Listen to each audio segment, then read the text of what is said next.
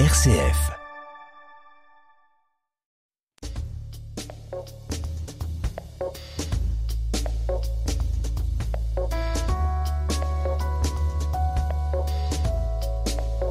Décryptage, Natacha Coq. Bonjour à tous, bienvenue dans Décryptage, bienvenue dans votre émission. Vous savez, euh, on commande l'actualité. Aujourd'hui, on a le plaisir d'être accompagné par Christian Laporte. Bonjour Christian. Bonjour Natacha.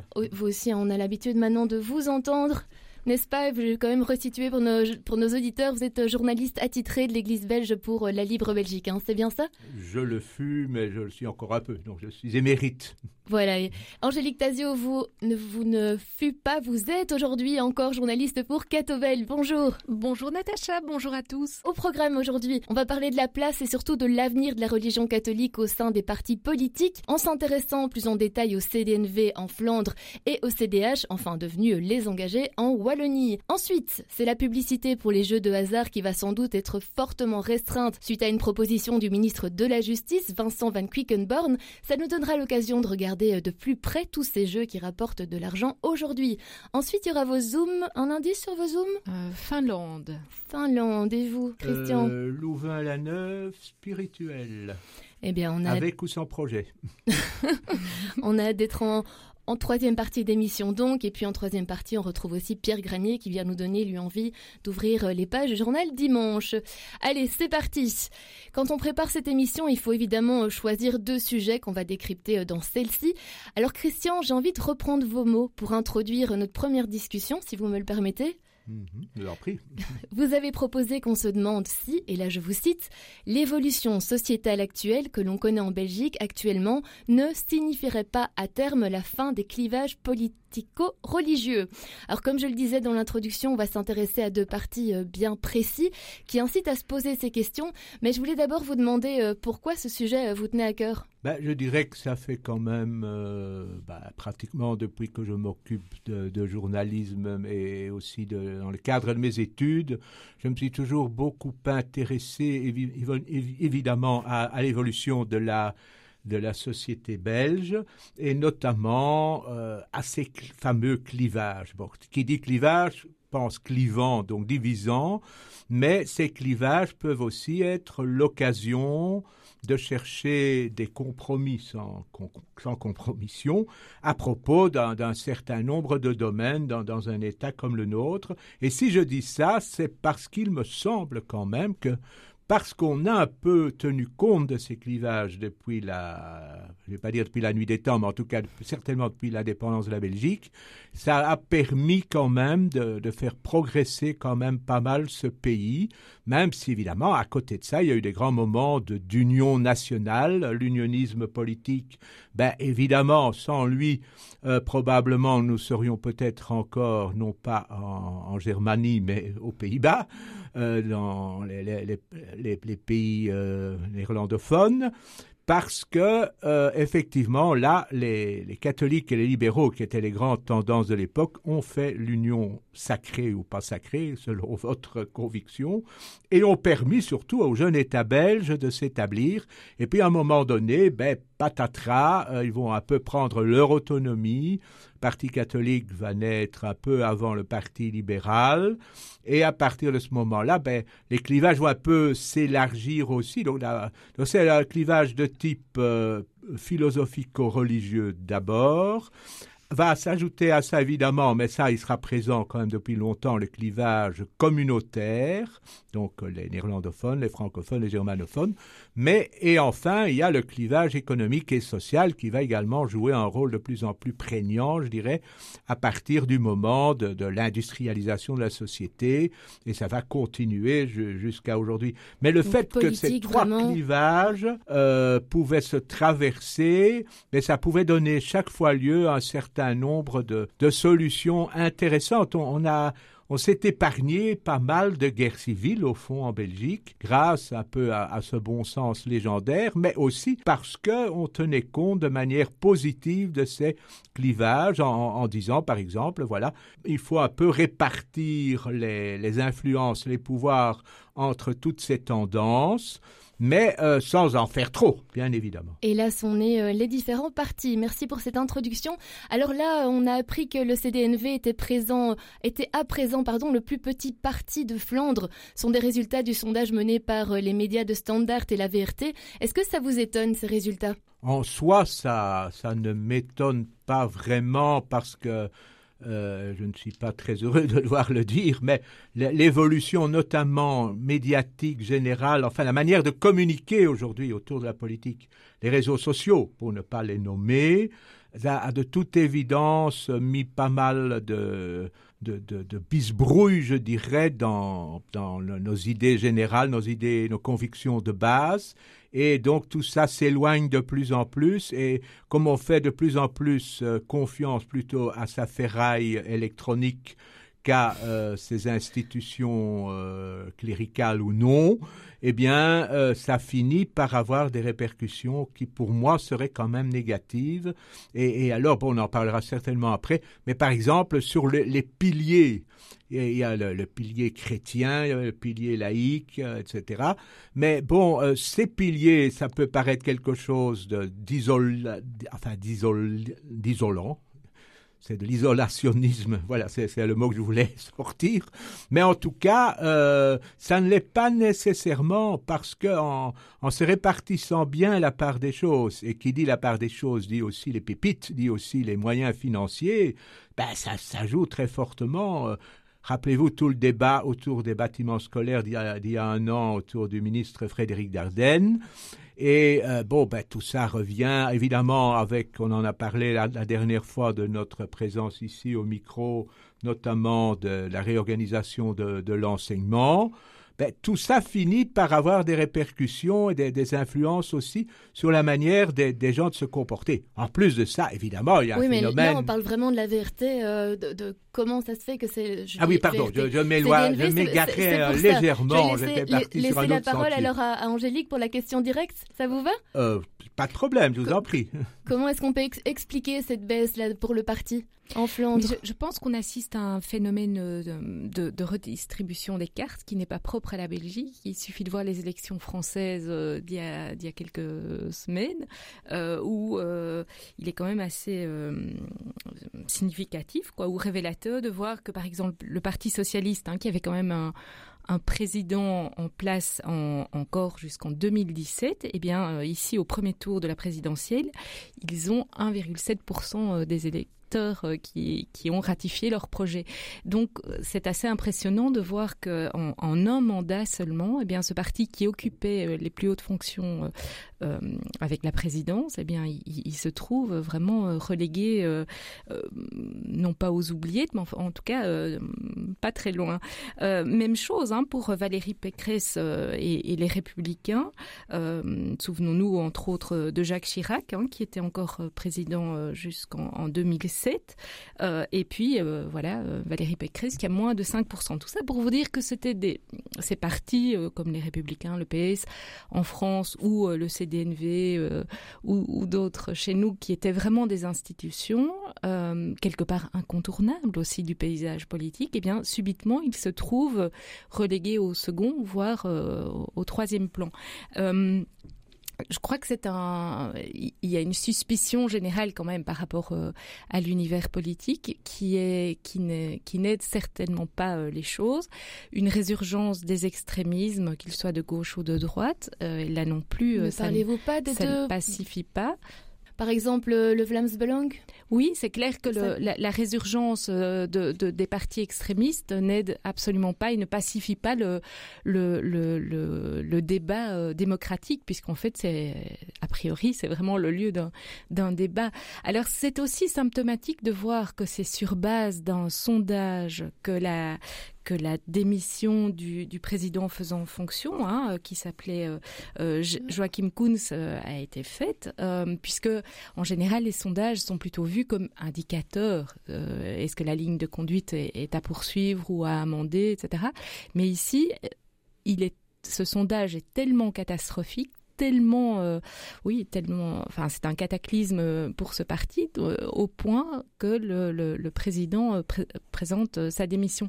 Donc ça, je trouve que c'est aussi révélateur parce que on n'attend plus en fait les urnes, mais il y a une espèce de frénésie pour pour sauver sans doute le bateau, hein, mais mais c'est assez étonnant parce que je crois qu'il y a 20 ans, jamais on aurait imaginé démissionner ou présenter sa démission euh, sur base d'un sondage. Vous aussi, ça vous interpelle, Christian?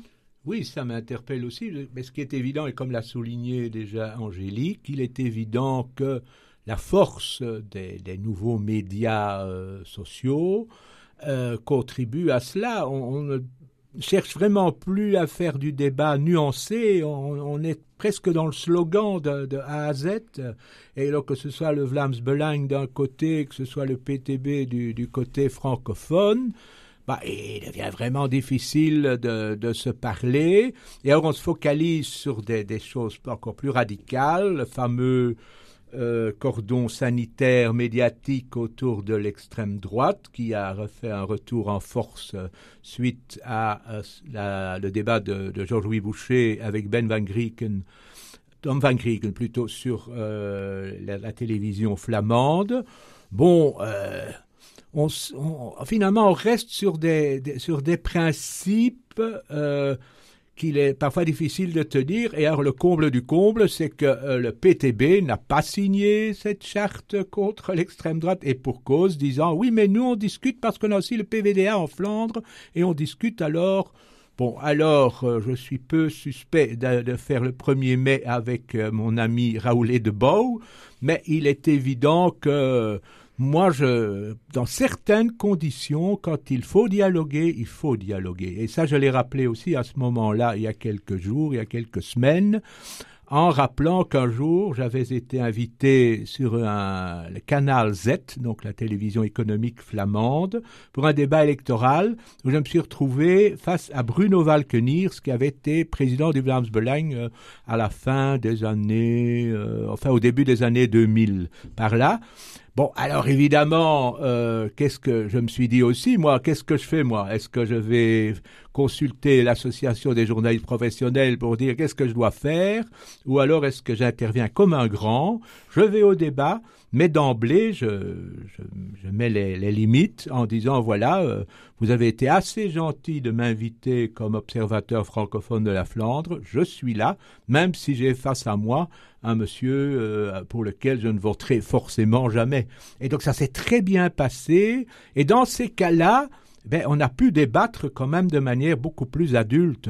Alors que, bon, même dans, dans ce, ce, cas de, de cordon sanitaire, ben, on oublie aussi que pendant des décennies, nous, on a eu la chance en Wallonie et, à Bruxelles d'avoir l'extrême droite francophone la plus bête du monde, qui n'arrivait pas vraiment à percer. Par contre, par contre, 1936, un certain Léon de Grelle remporte 21 sièges, et à l'époque, bon, ben, si de Grelle avait duré, je crois qu'on ferait nettement pas un profil beaucoup plus bas aujourd'hui. Donc tout ça pour dire que on travaille de plus en plus aux bases de slogans, que la, la, chose politique s'éloigne, mais que ça finit par jouer aussi sur l'organisation de la société. Et c'est là que je voulais en venir avec mes piliers de tout à l'heure, c'est que, euh, que je constatais jusqu'ici que dans un pays, par exemple, comme la France, ben la, la, la, sécularisation avait déjà été beaucoup plus forte depuis des décennies, et l'Église française était déjà plus radicalisée, parfois plus de manière plus tradie ou plus classique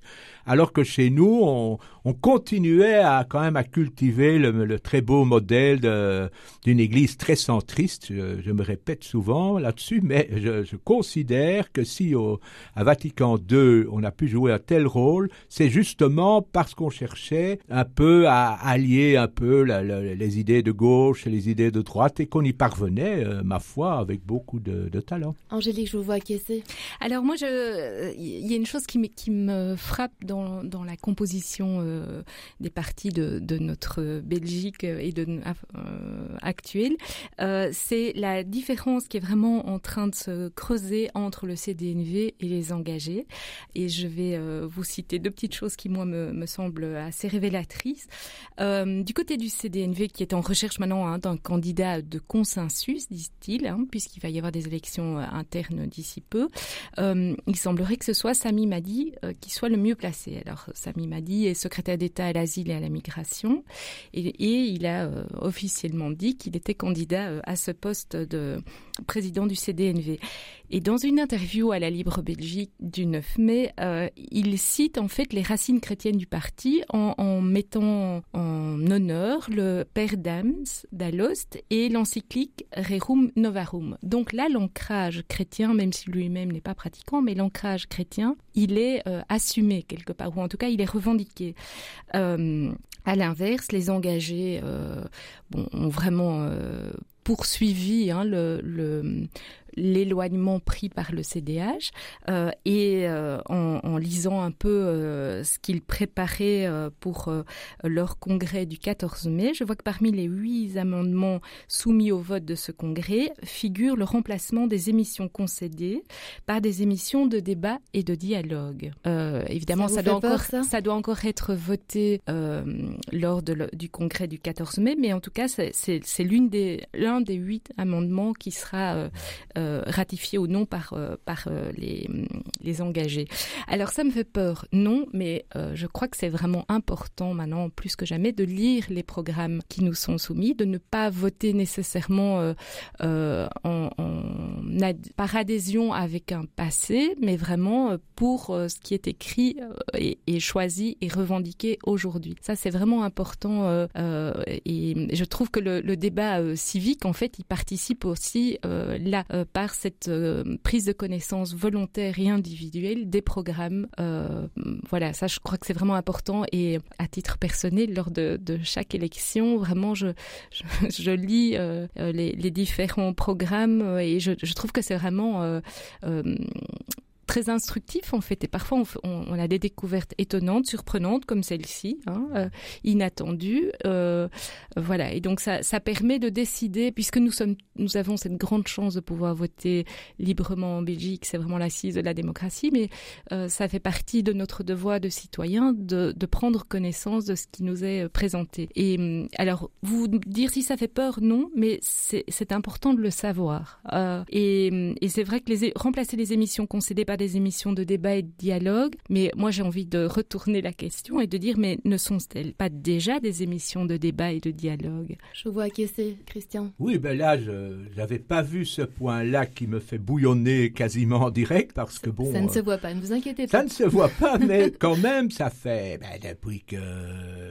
j'écoute et que je sais lire, ben, je me suis quand même tout, bien, pas mal intéressé à, aux émissions concédées. Euh, J'y ai participé plus qu'à mon tour, et aussi bien chez les, chez les catholiques, chez les protestants que chez les laïcs. Hein. Donc, soyons bien clairs euh, sur ce plan-là. Supprimer cela et remplacer ça par des débats pluralistes qui ne feront qu'un peu plus de excusez-moi le mot, du blablabla bla, bla général, consensuel, euh, ne va pas, va certainement pas euh, faire avancer le, le schmilblick idéologique et, national. Et, donc ça, me choque vraiment, tout comme me choquent toutes les propositions en matière d'enseignement. On est déjà en train pratiquement de, de mettre un terme à l'enseignement chrétien catholique, alors que, je crois que je l'ai dit également déjà une ou deux fois à ce micro, euh, c'est déjà un enseignement très pluriel et pluraliste dans ses, ses assises et dans sa manière de fonctionner, et ça fonctionne bigrement bien, tellement bigrement bien que ça embête quand même ceux du camp d'en face euh, qui ne parviennent pas à surmonter,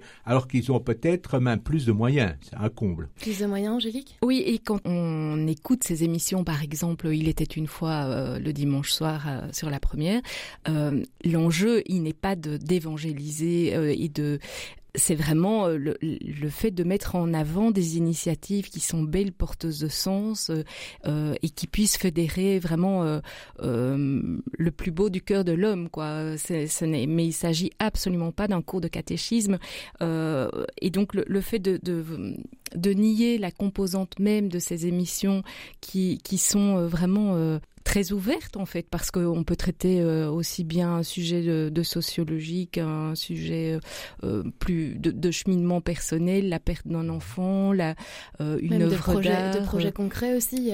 Voilà, des associations d'aide qui font du, un travail merveilleux sur le terrain auprès des personnes handicapées, des personnes en difficulté. Enfin, il y a énormément de personnes ressources au sein de, de, de notre institution et, et, de, et des réseaux cathos. Et donc, ce serait vraiment malheureux de, de les nier. Quoi. Là, on parle d'un changement d'émission, mais quoi qu'il arrive, quand on regarde la télé, il faut que les, les auditeurs suivent. Il faut que les, les, Belges soient intéressés. Et ça, est-ce qu'ils seraient intéressés par des débats, par exemple? Ben, euh, Est-ce que ça n'ajouterait pas encore? Bon, moi, je constate quand même que les débats politiques euh, et sociétaux du dimanche midi n'existent plus à la RTBF, que du côté d'RTBF, TVI, ben, je crois que ça, ça survit, c'est vrai. Mais euh, bon, c'est aussi parfois un peu à, coup de chercher la petite bête pour agresser, euh, pour opposer les, gens entre eux, alors que les émissions concédées, ben, ne fût-ce que tous ceux que, que j'ai côtoyés dans, pendant ma carrière étaient des gens de, de, très bonne qualité. Je, je pense à, à un Armand Pirard, à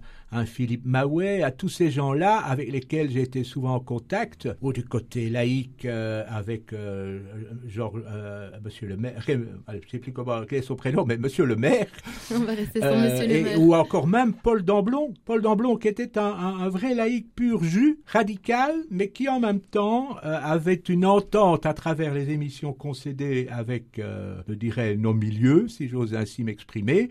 Et, ça se passait merveilleusement bien et on, travaillait ensemble, c'est ça aussi qu'il faut dire. Donc, euh, en essayant de tout ramener, d'élimer les différences, euh, parce que finalement, ça, ça va, ce sera sans doute consensuel, mais qui va continuer à, regarder ça, à cela? Déjà qu'en général, sauf le, dimanche matin, ça se situe à des heures où les bons chrétiens sont déjà au lit. Hein. 20 heures? Vous dormez à 20 heures? Ah non, je parle pas de la radio, je parle de la télévision, bien sûr. Mais au-delà de ça, euh, là, se pose vraiment la question du C, hein, de l'adhésion ou, ou, du retrait euh, du, du, C de, de catholique. Euh, bon nombre de, d'institutions, que l'on pense aux scouts, etc., on, se sont interrogées par rapport à, au maintien ou non de cette référence euh, chrétienne. Et, quelque part, c'est vraiment regrettable d'en arriver à, avoir honte de celle-ci, alors qu'elle est euh, tellement inspirante et source de, de réalisation vraiment euh, porteuse non seulement de sens, mais d'idéal aussi. Euh, il y a énormément d'associations qui, ont un, fondement religieux euh, et spirituel qui est clairement euh, connoté catholique. Et, et, voilà, ça fait partie de leur histoire et, et vouloir nier cette histoire et la réécrire, un, voilà. Et en plus, ça, ils se sont déjà oui. adaptés et jouent leur rôle dans, dans la société d'aujourd'hui telle qu'elle. Euh, Tout à fait. Ariane Estienne, présidente du mouvement ouvrier chrétien, l'a, dit euh, bon, jusqu'à preuve du contraire, la mutualité chrétienne n'a pas encore renoncé à son C, mais bon, si ça continue, c'est pas exclu non plus. Et je trouverais ça, moi, également très, très dommage, ne fût-ce que pour le, le, partage des valeurs. Je ne dis pas qu'on euh, doit endoctriner tout le monde et les amener en bus mmh. euh, à la messe le, le dimanche matin.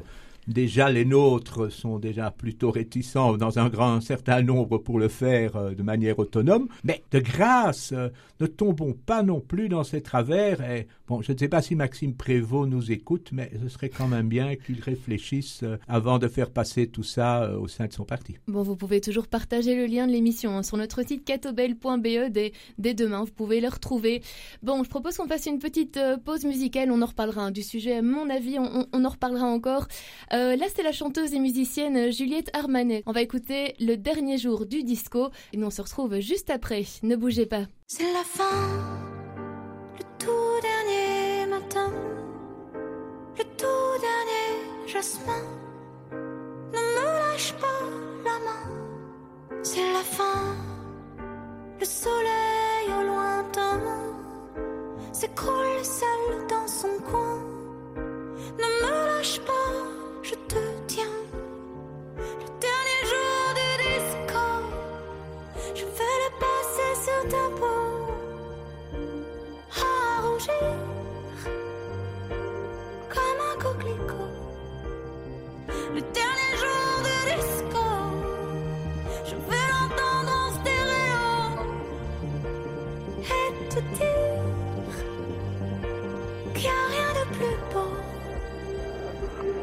C'est la fin,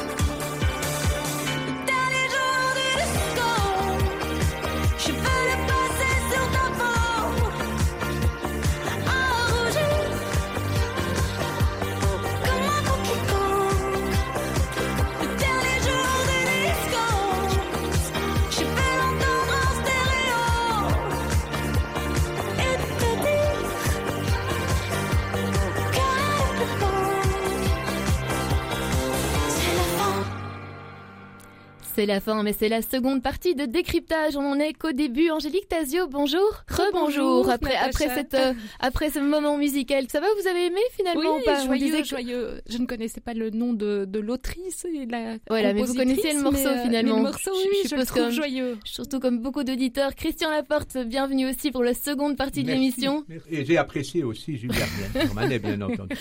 J'espère, chers auditeurs, que vous aussi vous avez vous avez apprécié.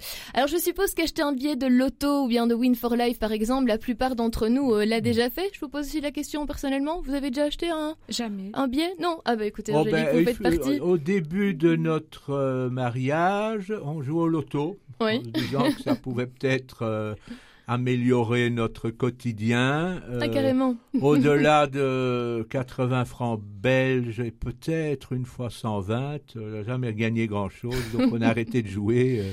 Et peut-être que quand j'étais plus jeune, il me semble j'ai dû jouer au jeu de pronostic de football Prior. Ça existait, mais Oui, on. il y a 50 ans. Hein. Pas sûr que tout le monde connaisse du coup.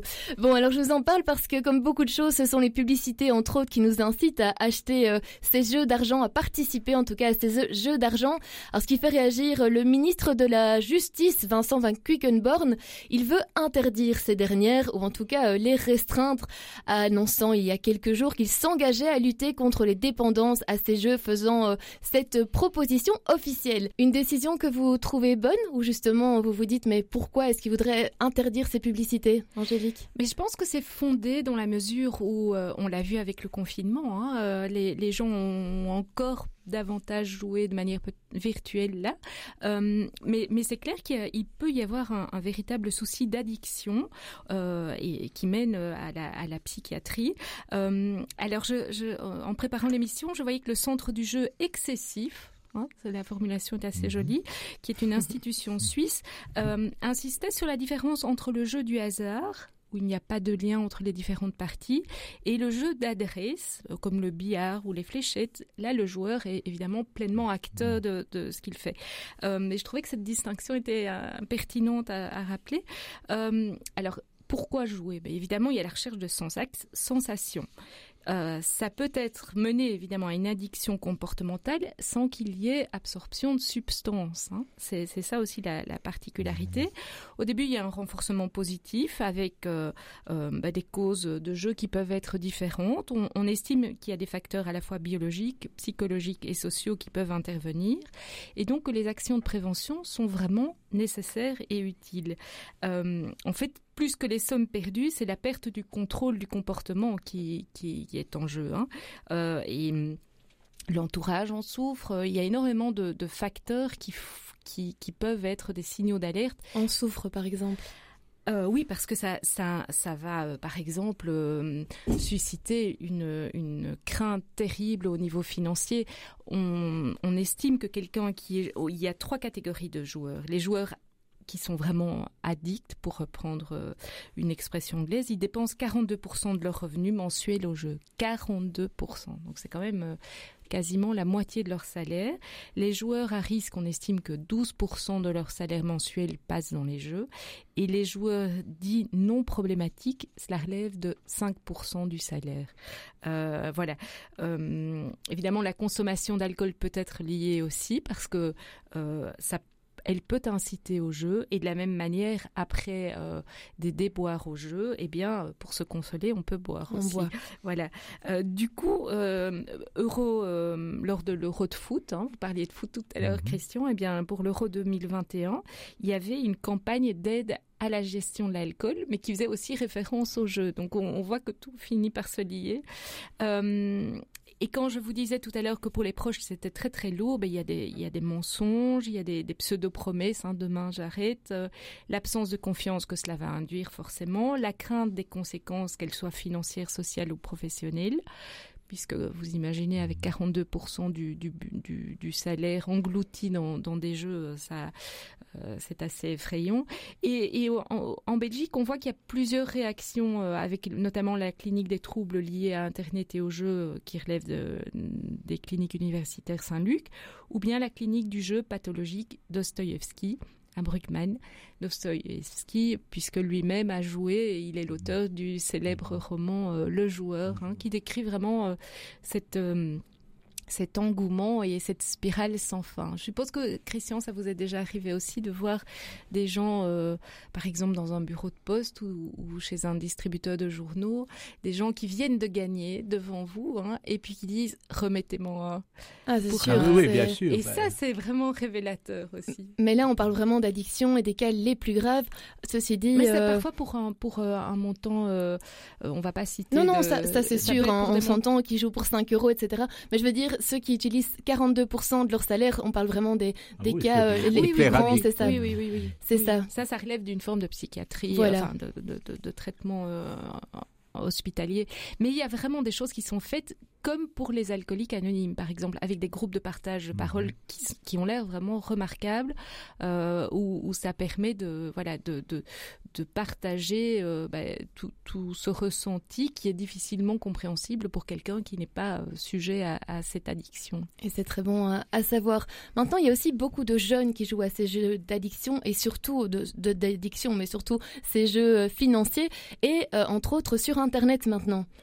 Ben, effectivement, Internet euh, n'a pas été vraiment euh, un apport positif sur, sur ce terrain.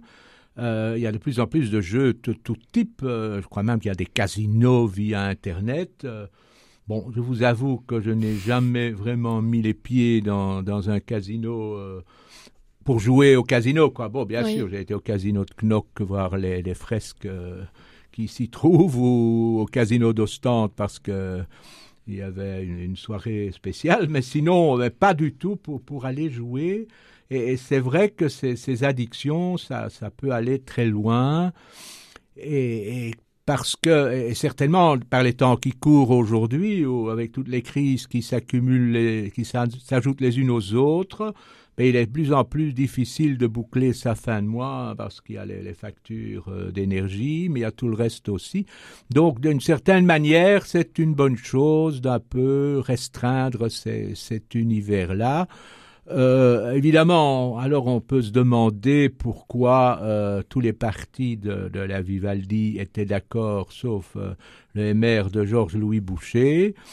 Est-ce que c'est vraiment le fait qu'il soit en même temps président des, des Francs-Borins d'un club de foot si c'est vraiment ça sa seule raison d'être contre l'arrêté royal de Van Quickenborn, ben ça, ça va un peu trop loin, puisque bon, et là il, joue juge et parti. Euh, bon, il va me répondre que ça fait partie quand même aussi quelque part d'un certain nombre de moyens qui sont nécessaires pour entretenir aujourd'hui un, club de football. Euh, bon, pas les Francs-Borins, c'est pas euh, le Real Madrid ni le Paris Saint-Germain non plus, hein, loin s'en faut. Mais donc là, euh, je trouve l'argument quand même un, peu spécieux, spépieux, dirait-on, à Wavre, parce que euh, ça ne fait que renforcer une certaine emprise de, gens pas nécessairement euh, très sérieux, très honnêtes, je dirais, dans, autour du, monde du football. Et, donc, euh, il serait peut-être temps là de, mettre un peu d'ordre dans, dans, les écuries ou plutôt dans les vestiaires pour permettre euh, peut-être d'en revenir un peu à, à des origines plus, plus classiques. C'est le, club de foot au, bout de ma rue. Mais euh, bon, quand, quand, je vois par contre les, les écoles de foot d'Anderlecht, du, Standard, etc., ben là, c'est on, est en train de repérer déjà les, les petites vedettes alors qu'elles n'ont même pas 15 ans, je crois. Euh, donc ça, c'est c'est pas le, foot comme on l'aime. Et hors foot, maintenant les publicités à la, télé, il y en a énormément. Et je pense par exemple aussi pendant des programmes télé, lors des pubs, eh bien il y a des présentatrices qui disent, il y a une une pub pour le loto par exemple qui donne les numéros gagnants, etc. Donc quelqu'un qui suit ce programme d'émission voit de toute façon bah, que le loto, on gagne de l'argent grâce à ça. Est-ce que justement, donc il faudrait faire un arrêt de toutes ces publicités? Ben, euh, c'est difficile de faire un arrêt de ces publicités. Ben, je pense aux publicités qui précèdent le, loto du week-end, le samedi, où euh, on vient nous présenter une série de projets qui sont soutenus par la Loterie nationale. Eh ben, évidemment, euh, c'est très joli de, soutenir la culture, les, les, moins valides, enfin toute une série de choses qui sont chaque fois mises en avant à ce moment-là. Mais bon, forcément, on ne parle pas des dérives qui peuvent y avoir euh, par les, les, portes de, de, de, côté. Alors le, le problème aujourd'hui, c'est que si ces fameuses pubs sont euh, retirées, eh bien euh, les jeunes, et même si les jeux sont interdits, les jeunes, et d'ailleurs les moins jeunes, peuvent aller sur des sites étrangers pour jouer à des jeux comme ça. Évidemment, ils sont moins regardants euh, pour, pour, les accueillir. bon, y compris dans certains jeux qu'on peut aller faire chez son libraire. je ne pense pas que le libraire demande chaque fois la carte d'identité de du, du, joueur, hein, euh, tout en, ne dénigrant pas les, les, métiers, le métier de libraire parce qu'il devient de plus en plus difficile lui aussi aujourd'hui.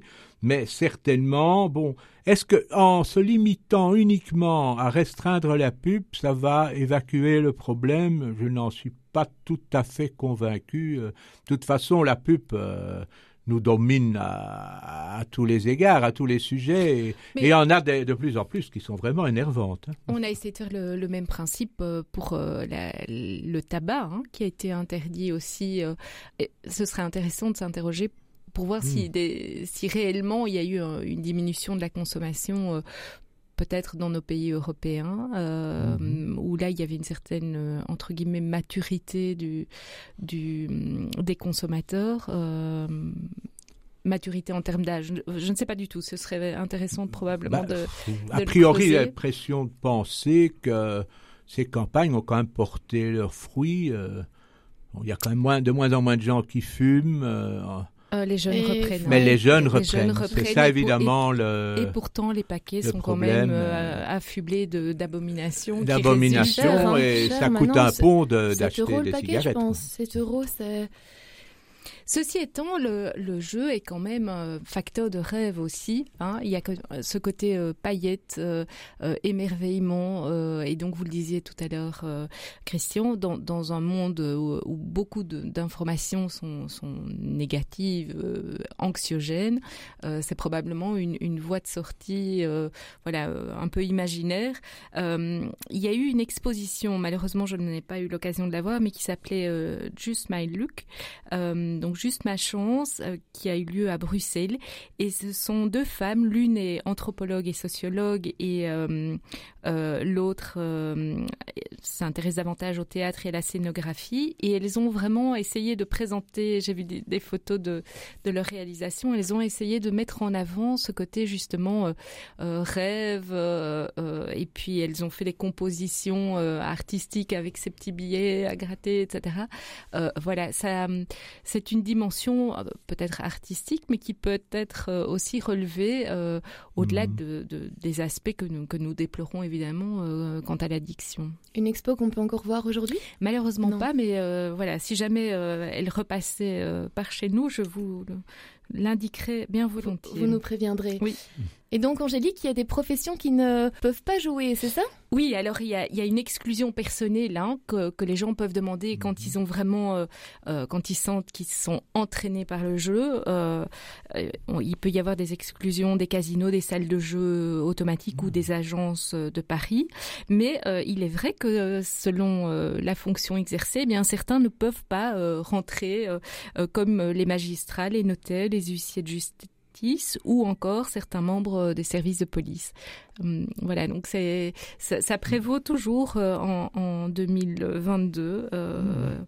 C'est une euh, une commission du, des jeux de hasard, le CJH, qui, euh, qui euh, règle la chose. Mmh.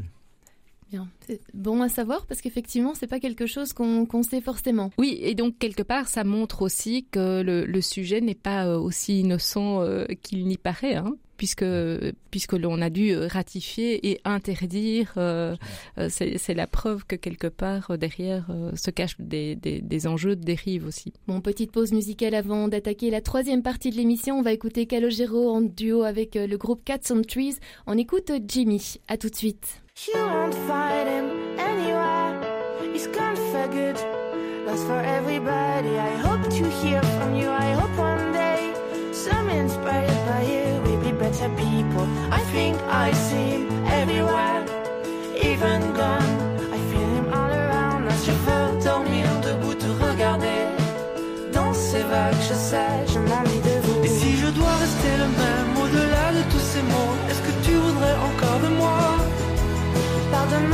Pardonne-nous de cet aveu qui rend fou. Un long voyage jusque dans tes bras.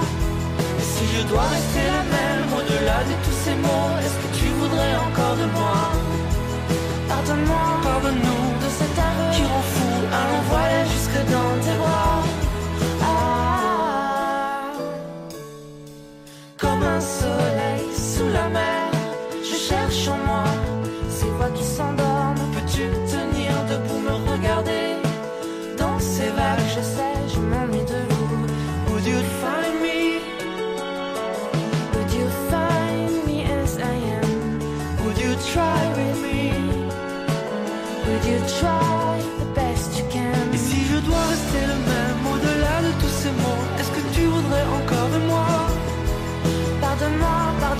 de cet aveu qui rend fou Un long voyage jusque dans tes bras. To see me as I am Wanna understand the pain And I just want to believe in you. Pardonne-moi, Pardonne-nous de cet aveu qui rend fou Un long voyage jusque dans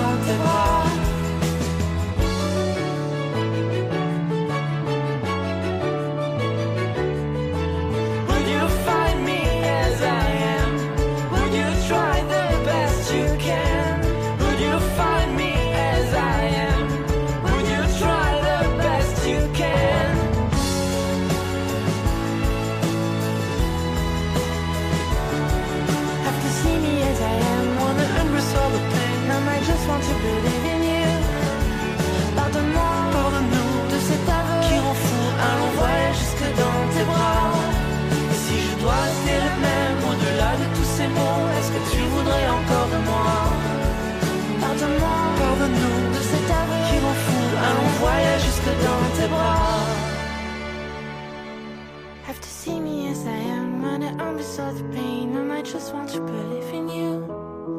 Forgive me and forgive us, just a call to all of us. So the journey to come back to you. Bienvenue dans cette troisième partie d'émission Décryptage. C'est le moment de vos zooms, Angélique Tazio et Christian Laporte, nos deux invités. La parole est à vous. Je ne sais pas qui voudrait commencer. Euh, on, on parle de. Louvain-la-Neuve On va à Louvain-la-Neuve? On va à Louvain-la-Neuve. eh Dites-nous, nous Christian. À, à Louvain-la-Neuve, une fois de plus. Mais euh, cette fois-ci, je vais vous parler de la ville que je trouve très bien euh, spirituellement et humanistement plurielle.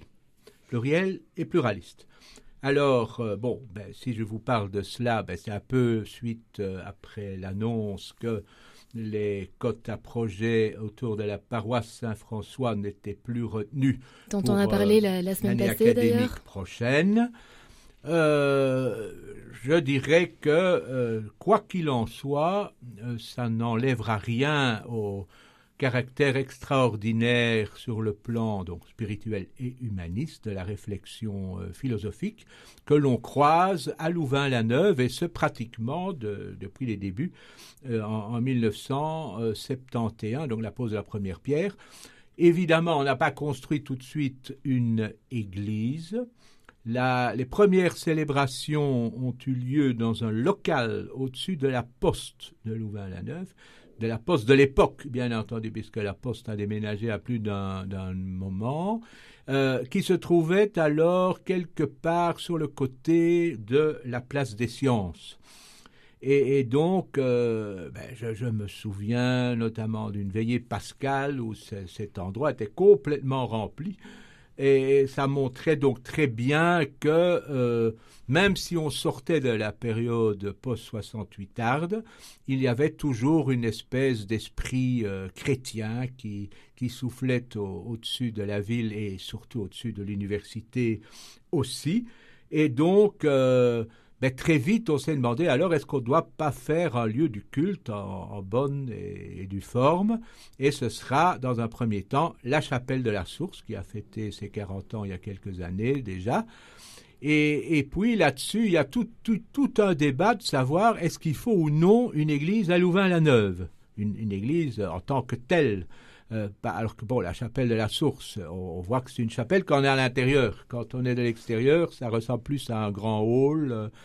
mais enfin, bon, le, premier cinéma de Louvain-la-Neuve était aussi dans un hall technique euh, sur les hauteurs de, la ferme du Rédimé. Donc, mais donc ici, ce qui était euh, frappant, c'est que ce débat a été mené, a été bien mené, et puis qu'on s'est dit finalement, mais non, il faut quand même aussi une église à Louvain-la-Neuve, et c'est comme ça qu'en 1984, on va inaugurer l'église Saint-François sur le versant de l'Ocaille. Et euh, ce qu'on ne sait pas, et ça n'a pas été tout à fait communiqué même au niveau de la, de la paroisse de Louvain-la-Neuve, donc c'est un peu un scoop, c'est qu'on va terminer enfin la construction de cette église. Parce que dans le projet initial de Jean Cosse, il était prévu de mettre également une abside, et celle-ci n'a jamais été réalisée jusqu'ici. Bon, alors pour moi, c'est quelque chose de merveilleux, à la fois pour honorer la mémoire de Jean Cosse, grand architecte du Brabant wallon, mais aussi grand architecte pour un certain nombre de lieux très proches de, de Louvain-la-Neuve, à Louvain-la-Neuve même, l'église Saint-François, mais aussi la restauration de l'église de, Bro- de Bloquerie, de Saint-Jo- Saint-Marie et Joseph, qu'il a parfaitement merveilleusement restauré. Et si on veut encore aller voir un autre euh, bâtiment de son cru originel, ce sont les bâtiments du monastère de Clairlande. Donc euh, Jean Cosse, c'est quand même un, très grand monsieur de l'architecture, et c'est une manière de, de, de le mettre en évidence et en même temps de, de souligner aussi tout le travail qui a été accompli sur le terrain local, puisque depuis lors, eh bien, non seulement il y a euh, la source, il y a Saint-François, mais il y a également Notre-Dame d'Espérance sur euh, du côté des, des Bruyères, où euh, se retrouve à la fois un de nos plus anciens clercs de, connus sur Louvain, sur Louvain-la-Neuve, Raymond Theismann, qui a fêté récemment ses 70 ans de prêtrise, et euh, Serge Mauck, que, que vous connaissez fameux. bien, chers auditeurs, et que, qui est aussi un, un merveilleux compagnon d'études et de journalisme. Mais enfin, ça, c'est une autre histoire. Bon, si je vous dis tout ça, c'est que finalement, dans la vie de la ville, dans la vie estudiantine, euh, il est important aussi de continuer à assumer quelque part euh, cette place chrétienne,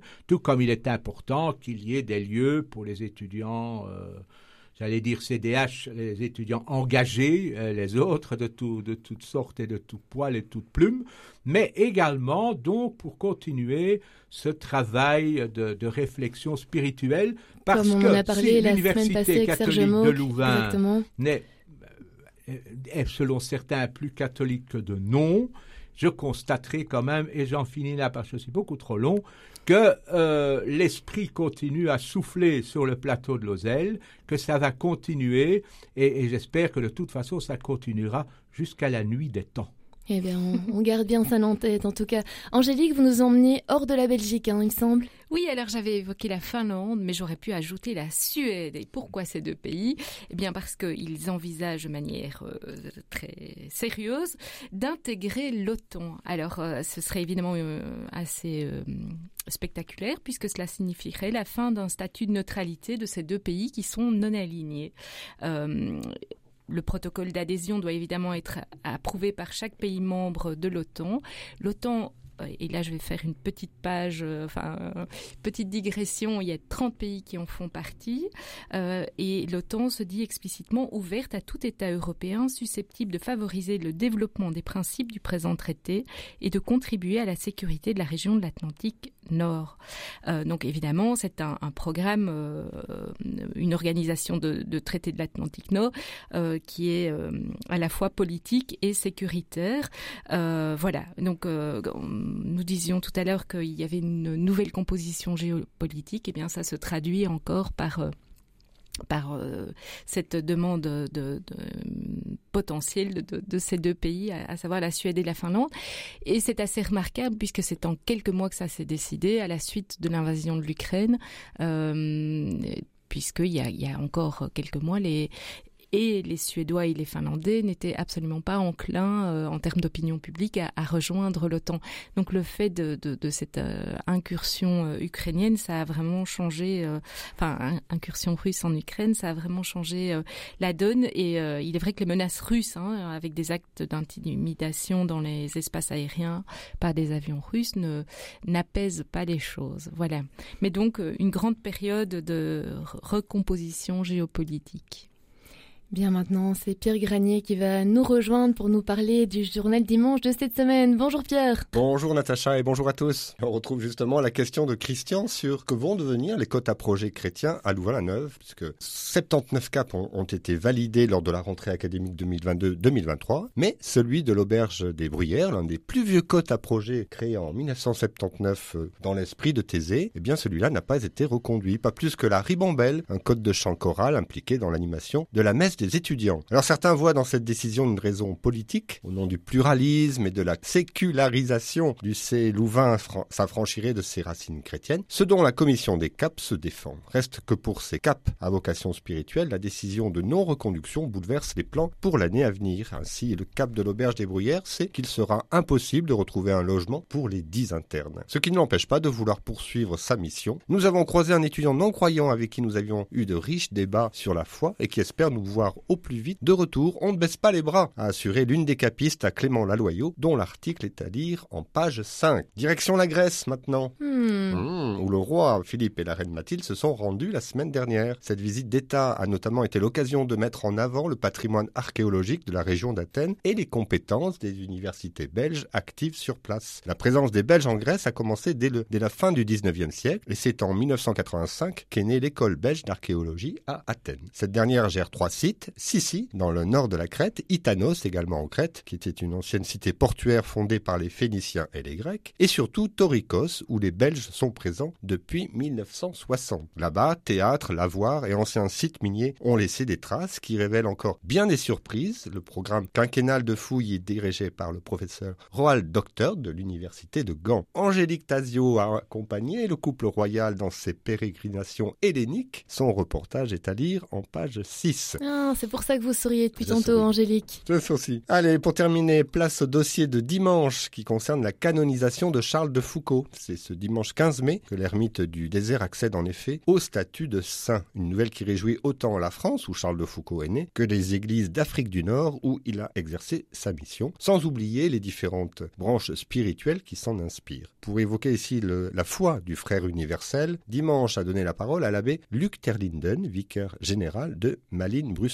Non qu'il soit un grand spécialiste de Charles de Foucault, mais parce que, en tant que prêtre diocésain, il se dit inspiré par la fraternité et l'amitié avec ce nouveau saint. En partant de ce qui est au cœur de la vie de ce dernier, à partir de sa conversion en 1886, c'est-à-dire son désir d'imiter Jésus en tout, Luc Terlinden déploie trois dimensions de la foi de Foucault, la méditation de la parole de Dieu, l'Eucharistie et la fraternité. Son analyse est à lire en pages 10 et 11 de Dimanche. Elle est complétée par une brève biographie en images, illustrée grâce à des bandes dessinées. En effet, selon le Centre religieux d'information et d'analyse de la bande dessinée, peut-être mieux connu sous le nom de CRIA BD, pas moins de 17 bandes dessinées ont été publiées sur la vie de Charles de Foucault depuis les années 1950. Preuve que le personnage a fasciné de nombreuses générations d'auteurs. Presque toutes jouent la carte de l'exhaustisme en mettant Charles de Foucault dans le désert en couverture de leur album. Voilà. 17, Ouais. c'est pas rien. hein. Mais oui, c'est c'est beaucoup, hein Eh bien, on a hâte de lire l'article en tout cas. Merci beaucoup, Pierre. Je vous en prie, à la semaine prochaine. Au revoir. Au revoir à tous. Merci aussi à vous, Angélique Tazio, d'être venue euh, nous présenter euh, votre Zoom, mais aussi nous donner votre avis sur ces sujets euh, durant l'émission. Avec plaisir, Natacha. Merci À- pour votre accueil. À bientôt. Et Christian Laporte, un tout grand merci aussi. J'ai envie de vous dire à bientôt. Oui, à bientôt. Au plaisir de vous revoir tous les deux, de vous réentendre surtout. Chers auditeurs, vous aussi, un tout grand merci d'avoir été à nos côtés. Je vous le rappelle, hein, vous pouvez aller réécouter l'émission sur notre site catobel.be. Il y a énormément de contenu aussi que vous pouvez découvrir. Et on se retrouve euh, la semaine prochaine. Prenez soin de vous et prenez soin de vos proches. Au revoir.